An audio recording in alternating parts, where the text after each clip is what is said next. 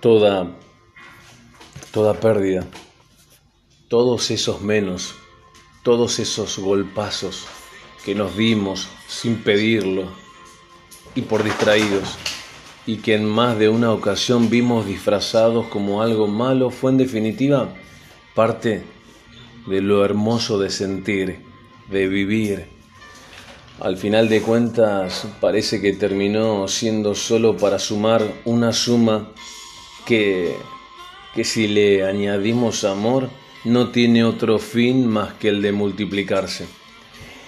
Me gusta pensar que eso que pasa con el amor mientras pasan los años, mientras pasan esos benditos años, se hace innegable el aprecio y el valor que le damos a las cosas pequeñas que nos rodean esos detalles cotidianos de los que antes, de los que antes no prestábamos atención, vaya a saber por qué.